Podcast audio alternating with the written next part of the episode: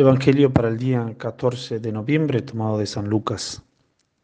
En aquel tiempo, cuando Jesús se acercaba a Jericó, un ciego estaba sentado a un lado del camino, pidiendo limosna.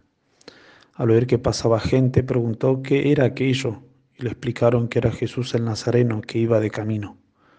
Entonces él comenzó a gritar, Jesús, hijo de David, ten compasión de mí.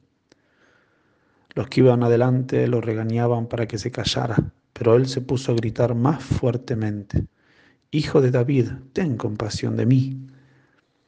Entonces Jesús se detuvo y mandó que se lo trajera. Cuando estuvo cerca le preguntó, ¿qué quieres que haga por ti?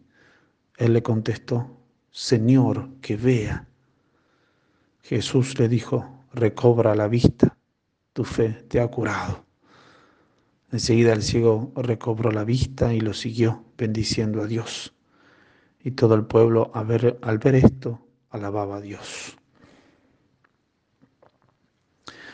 El Evangelio de hoy trae aquella historia tan conocida del ciego de Jericó, que escuchando el alboroto de la gente pregunta qué sucedía y le dicen que estaba pasando Jesús. Jesús pasaba. ¿Cuántas veces en nuestras vidas sucede lo mismo?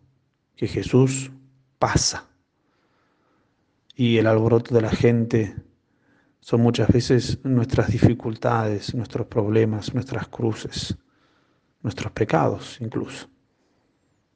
¿Quién está pasando? Pasa Jesús. Y pasa Jesús para hacernos un milagro, para darnos una gracia muy especial, tal como sucedió con el cieguito de Jericó. Es muy interesante remarcar aquello que señala Berkeley sobre los dos verbos que, usa San Lucas para, para narrar el hecho de que el ciego grita. Porque en primer lugar dice que comenzó a gritar, Jesús, hijo de David, ten compasión de mí. Los que iban adelante lo regañaban para que se callara, pero él se puso a gritar más fuerte. Hijo de David, ten compasión de mí. Ese gritar más fuerte, en el griego se usa, otro verbo que nosotros traduciríamos como el chillar o, también como el verbo de, de aquel que grita desesperadamente, llamar a gritos o también, como dicen algunos, graznar como cuervo. De este modo, San Lucas quiere expresarnos que cuando rezamos, cuando suplicamos por una gracia, no, hace, no es eh, suficiente el hecho de, de gritar, sino que hace falta graznar como cuervo, podemos decir, chillar. Es muy interesante porque en el Evangelio parece que el primero comienza a gritar, pero que la gente lo hace callar, diciendo, no molestes al maestro no molestes. Pero él, en vez de callarse, grita más fuertemente, chilla, chilla como un cuervo, para mostrar realmente su dolor.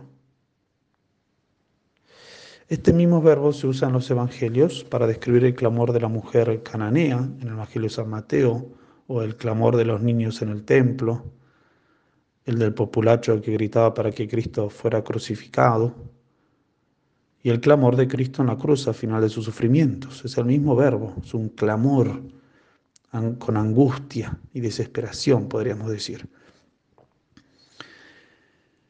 Ese es el modo que muchas veces tenemos que rezar. Hay que chillar. Hay que realmente ser constantes en nuestra oración, porque Jesucristo quiere que, así lo seamos, que le recemos a Él manifestando cuánto queremos la gracia que le pedimos. Porque para Él la gracia no es tan importante, sino nuestra oración es lo que le importa. Cuando rezamos, estamos consiguiendo del Señor un gran bien para nuestras vidas. La oración ya es un gran bien. Es un bien muchas veces más grande que la gracia que estamos pidiendo en esa oración. Por eso hay que chillar.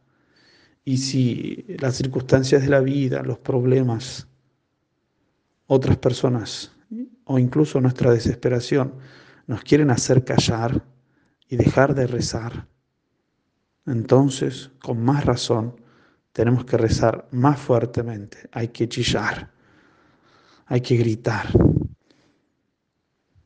Este mismo autor, Berkeley, dice que este último verbo de gritar más fuertemente es como un aullido animal. Lo mismo debemos hacer nosotros. Chillar, aullar, para que el Señor nos conceda la gracia que le pedimos. Que el ciego de Jericó sea para nosotros un ejemplo de oración, de constancia y sobre todo de confianza, porque él se le acerca a Jesús y Jesús le pregunta a él, ¿qué quieres que haga? Que yo vea, que yo vea un milagro. Y él sabía que Jesucristo lo podía hacer.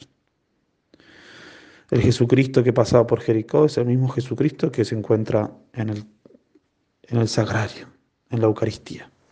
Pidámosle a Él con confianza, con aullidos, que realmente nos socorra, que Él lo va a hacer. Dios los bendiga.